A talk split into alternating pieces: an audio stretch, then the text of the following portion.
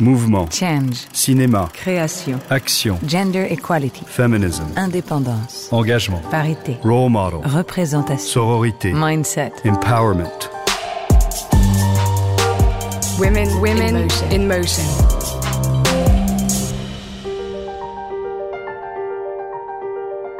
Of course, we know the reasons why women were passed over.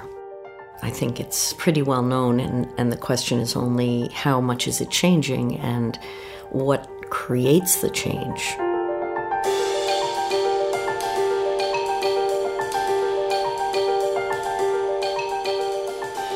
Strippers, Sandinista revolutionary fighters, young girls on a block in Little Italy, Kurdish refugees. These are just a few of the faces that inhabit the work of Susan Meiselas, one of the greatest photojournalists of our generation.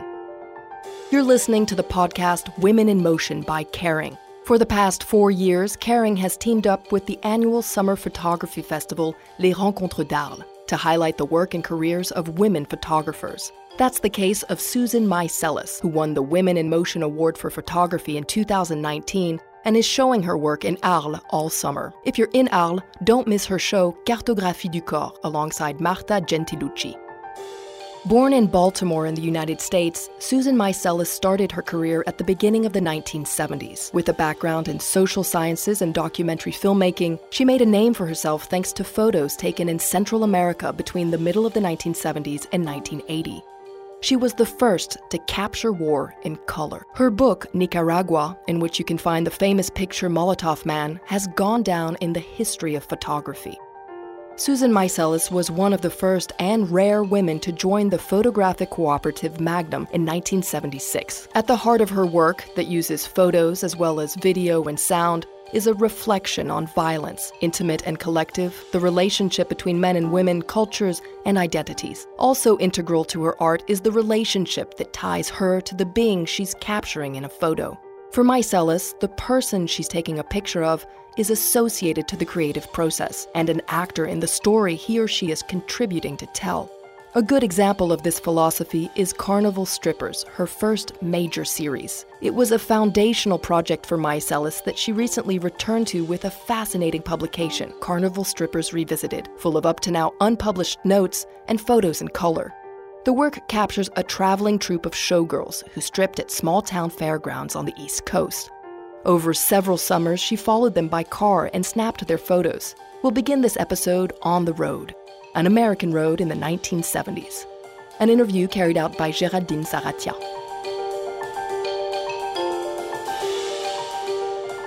Actually, in 72, I was traveling with my partner, who's a photographer, becoming a filmmaker. And we went across to see state fairs. They were very dynamic visual environments, and we assumed we would just find something of interest. We came across some small circuses. That summer, we were just wandering across America. It was only at the very end that there we came across what became known to me better as a girl show, where I made a few photographs, but awkwardly, and I really didn't have a sense yet of making a commitment. But when I came back, I decided to come back the second summer and see what more I could could do. And the se- the second summer really is the first one in which I focus. So 72, we ta- I take a few photographs. 73, I really commit to following the girl shows, which then is a series of summers. Now look, fellas, this is going to be the last outside appearance that the girls are going to make before we start this show. You see, we have some of your friends and neighbors on the inside waiting for the show to begin, and we can't keep them waiting much longer. Now look, this is a striptease show. It's a burlesque show. This show has been set aside for the men and men only. No ladies and no babies. You must be 18 years of age or over to see this show because you're under 18. You wouldn't understand it if you was over 80. Lord knows you waited too long and your heart couldn't stand it. No ladies, no babies. It's a, you know, the sound of a call is very smart. Lawrence, the man that was both the owner and the talker, what they called a barker, um, is very enticing. You know, he would say, Stormy, step up. Candy, and you know, the body is here. You know, he, they would he would mimic and and tease the men into engaging more with the women, and they were already looking at the women. It was all about the looking. And for me, it was making the images of the men looking at the women, mostly, initially, really. What fascinated you at first? Was it a question of fascination first? Well, yeah, of course, it, the fascination. I, I mean, I've said that it was almost like an auction block to see this woman whose name I didn't know at the time, but be, is, was Lena, and she was standing with. It's the cover of the book. It's the cover of the new book. I still am fascinated by the construct of the frame I made, where you have, you know, the the barker, the talker, pointing at the woman. Interestingly, what you don't know is that the man selling tickets under her was her ex husband. And then there's a man at the gate letting the ticket holders come in or not. And so that photograph was very fully framed. And um, Lawrence, who's the owner of the show, was black, which was very surprising. And there he was on the sidelines watching the display of power, of male power surrounding her. So, how could I not be fascinated? there it was. Hmm. I'm lucky I framed it so it's so visible today. But um, of course, those kinds of relations, as a young woman myself, early in the 70s, these were the debates. Hmm. It was also an interrogation about yourself? I don't think it began as a self interrogation. I think I was filled with questions. I think I was thinking maybe about myself as a young woman. Yes. In a predominantly male world, maybe, but and the questions of the objectification of women. Certainly, I was. There's a photograph even in the show where I'm fully dressed, you know, and layered over with clothing, not revealing any part of my body. And I'm looking at this young woman whose name was Ginger as she proudly is in her kind of bikini costume. Uh, and, you know, that juxtaposition was exactly my psychological set of questions, you know. I mean, to what extent I wanted to be attracting men or felt my own body as my own. Those kinds of questions, mm. of hmm. course, were present. You know, the this is the funny thing, you know, you had the only memory I have is based on my contact sheets. So I have to look very closely at the contact sheets to remember exactly when there were shifts. But I do know that the first summer I wasn't invited into the dressing room. That came the second summer. So intimacy builds over time. And part of the way I think that happened was as I was there more frequently, people recognized me. Slowly, relationships began to build, even if it was just from the exterior. And then I began to share the process with them of the contact sheets that I had made. So I was processing myself in Boston, a couple of hours away. I'd come back to the next spot on their journey during the summer. I know it's hard to think of this now, but I mean, I didn't at the first summer, I don't think I had the idea I'm going to do a book. You know, today, everyone who works have these missions of what their purposes are. I wasn't even defining myself as a photographer. I was teaching photography and And you said you were sharing the process with those girls.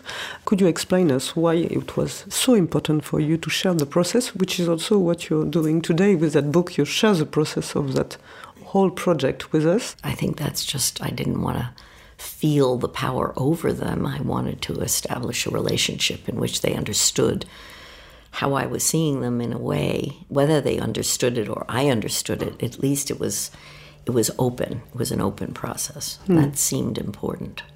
They didn't necessarily understand any more than I did as to what was being revealed. I think even I have vague memories of them asking, so why are you photographing? This is what led me to make the portraits actually, because I really wanted a different idea of a photograph the reportage was something that they had not seen, you know, of themselves, and and so the classic portrait was what they wanted. But it, at the same time, their contact sheets were their little letters that indicate what each girl wanted as a particular picture, sometimes of themselves and sometimes of someone else, or a moment of exchange.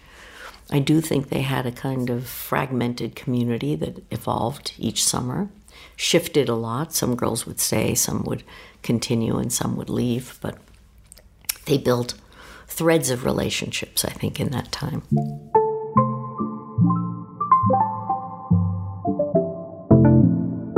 Professionals, when you get out there, nothing else matters. You don't think, you don't think about your, your problems, you don't think about anything but what you look like right then and what you're doing. And I, I prefer not to think at all. I prefer when I get out there, I just do it. I, I don't think, I don't plan, I don't do anything. I can't. Because once I start doing that, then I get messed up. So all I do is do what I know I have to do and don't don't think about it. One of the things which is really interesting about that project is the use you've made of sound because you recorded them like more than 200 hours. The girls, the managers talking, yeah. you recorded almost everything. Was it the first time you you were conscious that the image in itself was not enough? Yeah, I think I just intuitively felt that I was experiencing so much more than the photographs could capture and their words were they were so insightful about how they saw their lives. They uh, how they conveyed the contradictions or the observations they had about society how society had treated them especially coming from very small towns working class not with many options in their lives. I just i felt the dynamics was not mostly interview style was much more over hearing exchanges between them and between them, the, the women, and also with the women and the managers, or the women and the clients and the customers. Some of those are just incredibly revealing still, you know, just how men saw women like that, what they thought that woman, that kind of woman was.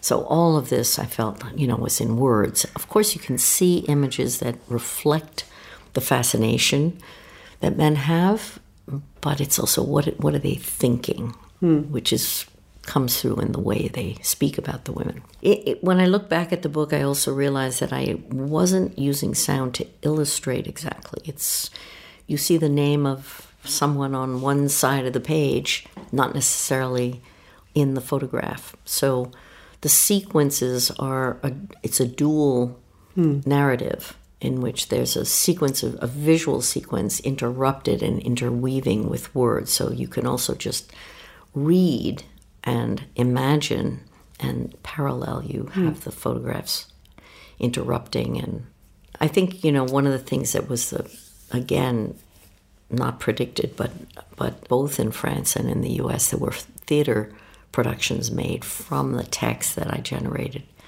in the book. So you can imagine that they were really really rich dialogues.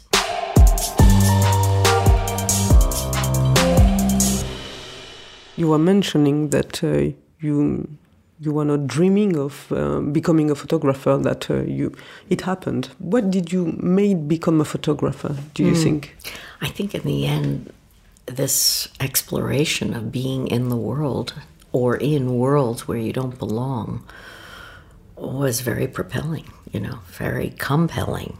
And I do remember saying to people that I found my I found my medium in the sense that through photography, not only I would engage in another world, but I could also bring those voices forward, and especially hidden worlds in this case. I later shift, I think, towards what's hidden much more in, you know, human rights abuses and harsher realities. But I do think that there's something about that gave me a sense of purpose or a sense of mission, of value, what I could contribute.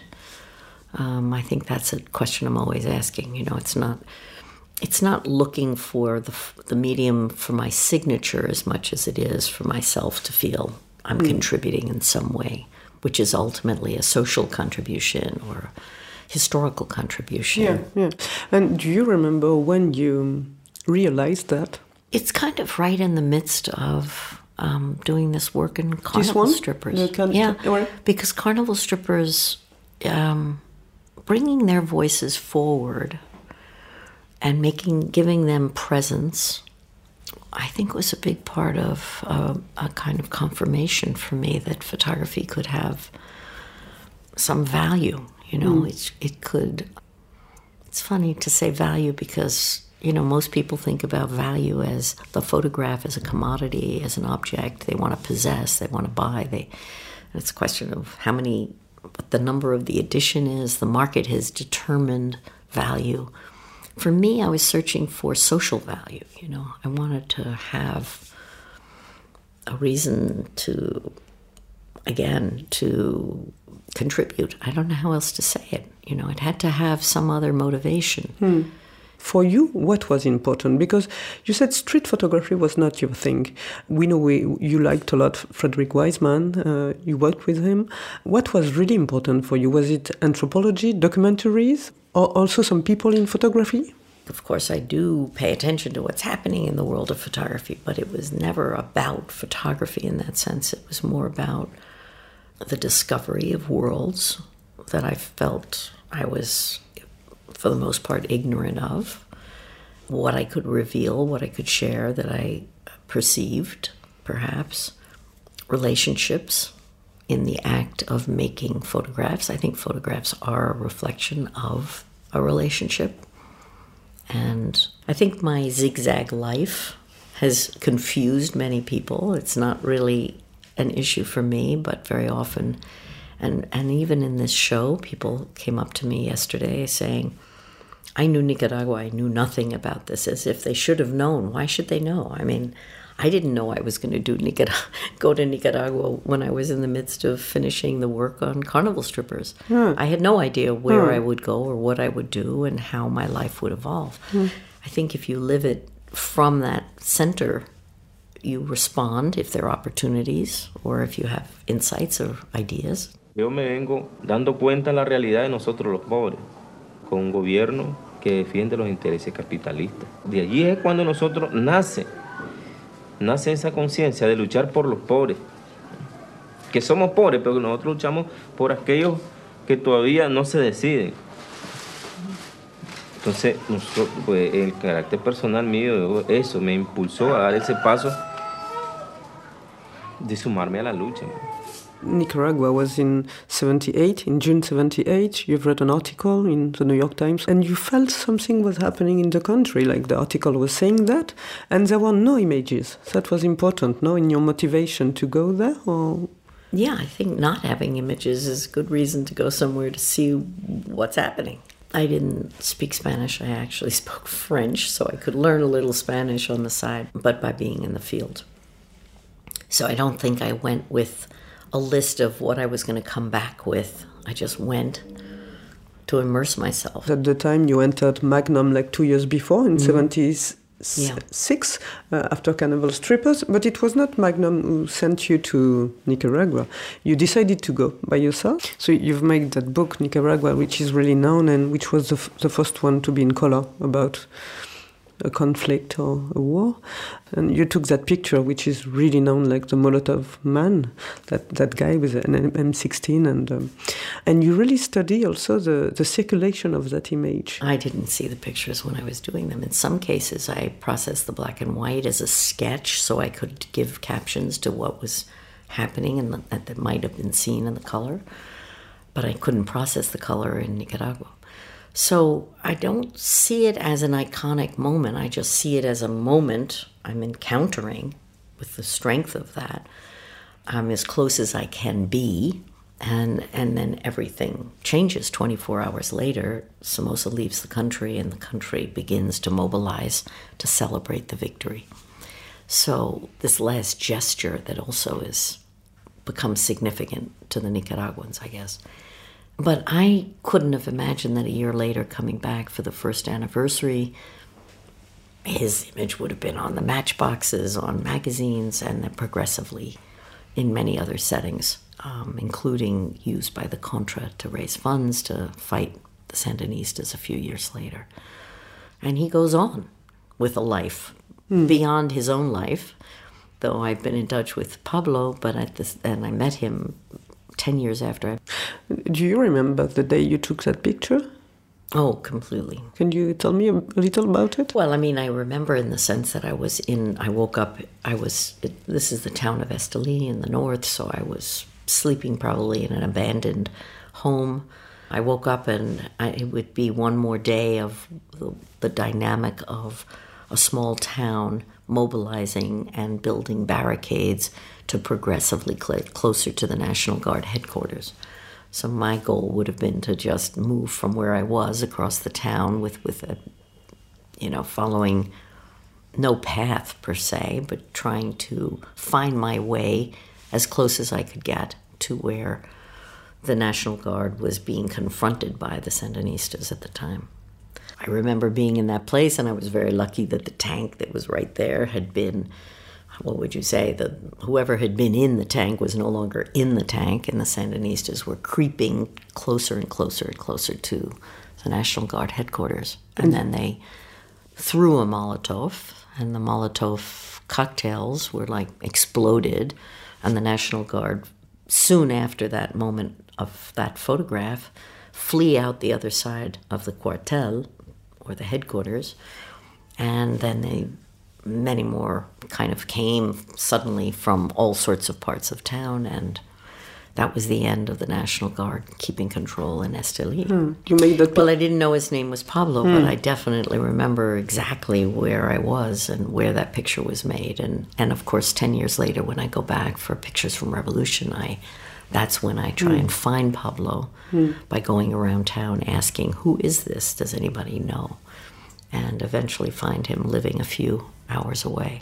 As you said, you went back a lot in Nicaragua, and in a lot of your projects, you you're going back, or, or the relationship is still pursuing. Um, um, even for example, the, um, the Prince Street Girls, the little girl you took in in, in that um, angle of Prince Street in, in in New York, in Little Italy, and you build a relationship with them. You, you're still in contact with them. For you, does a project finish? Is there an end? That's a great question. Well, the Prince Street Girls now, I photographed them first when they were probably between eight and nine, and now they're just about 50, 50, 51.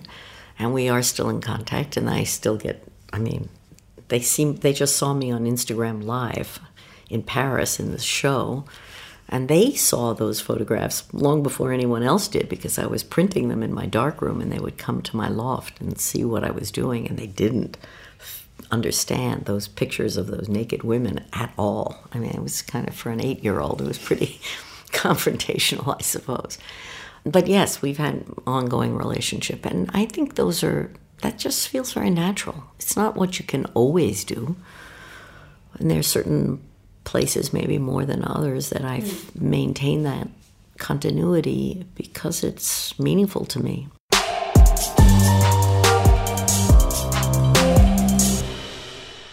You've worked also with uh, the SF uh, police. I worked with the San Francisco police, who were, that was much earlier in 1990, Yeah. before we really talked about domestic violence. Oh, really? It wasn't really part of the vocabulary, social, cultural vocabulary yet. But the San, in San Francisco, they really had a very innovative, investigative team. I don't have the guts to call the police because I know he will. After that, what's gonna happen with my business? So I just, uh, you know, go along with him. He was very, he was very abusive. There will be times that he will do it physically, but not all the time. But you know, like he don't want me to see my family a lot.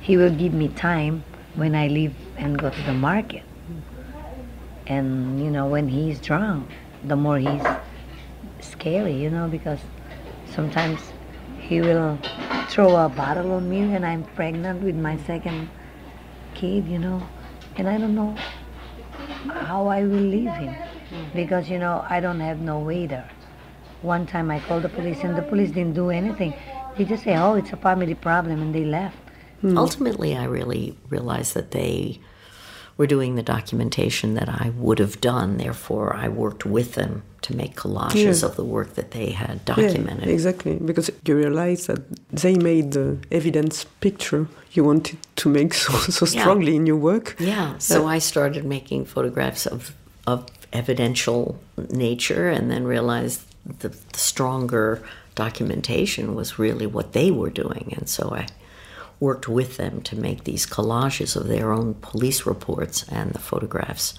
that were in the public record. And those became the shelter posters. Um, and they had a lot of presence and importance to announcing a crisis line for the first time in San Francisco. Yeah, it's not the only time where you collect images. You made it, uh, of course, with uh, Kurdistan, the project uh, in Little Italy with some uh, some guys on the roofs. You Yeah. collect picture who existed. Like, is it the project that tells you what you have to do, what works you have to do? That's a great way to explain. Yeah, I think the project the project leads me wherever, or I go wherever it leads me in a way. So I don't have any. I might start in one point and evolve to another. So I think when I go to Kurdistan, I'm thinking I'm going to document the period of time after the Kurds insurrect against Saddam, and that Yes. it's a failed movement. Um, most people have gone, most of the Kurds moved into Turkey, into Iran, to refugee camps. I went into the country that they had fled from, or the part of the country, the north, that they had fled from. Um, and again, I think um, it was very intuitive. It's probably influenced somewhat by the fact that I had just done the work with the domestic violence and the police. So, working with material that wasn't my own was something I could carry forward. And then I began to be fascinated by all the people that had come and left Kurdistan and taking photographs and left with the photographs that they had made and left them in attics or left them in archives. So I really, I think the work was then, it was kind of like if you were a photograph of a Kurd, where would I find you? And I, you know, began this kind of insane search for over six years, just trying to track down the the different uh, authors of images, missionaries, colonial administrators, some photojournalists, and find the photographs that could create a visual history of a century of life in Kurdistan. The notion of history is really important for you, no? Yeah, there's something, yeah, working for history or the way in which photographs speak to history. I mean, photographs are, they are for me still very evidential. It's not about my subjective frame as much as it is about the record. There is still something very strong for me about the record and that it's, it can't be erased. It's there as evidence in that sense.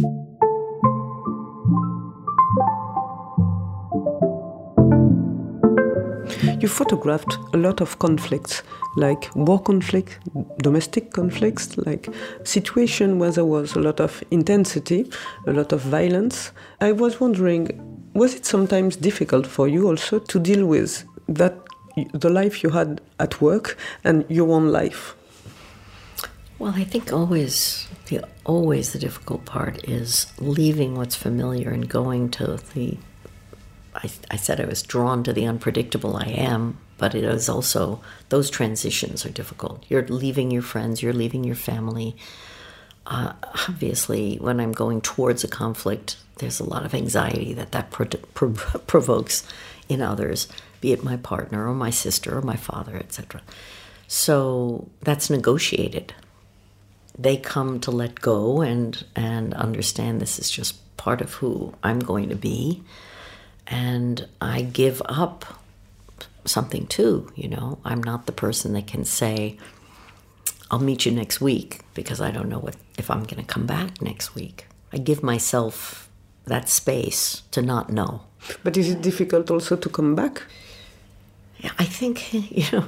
I, it's funny. It reminds me of I, I, I started to hear my friends say, you know, not just it was great that I came back, but when am I leaving? In other words, they always had this anticipation. So it's kind of uh, the celebration was not to be together; it was about the anxiety of the departure and the separation again. And so I think, yeah, I've lived with that as a counterpoint you know that's um, not always easy i mean it, it certainly led me not to have children because i was drawn into the revolution just in the years that i might well have been my years with building a family um, but I don't. I think I made the right decision for myself.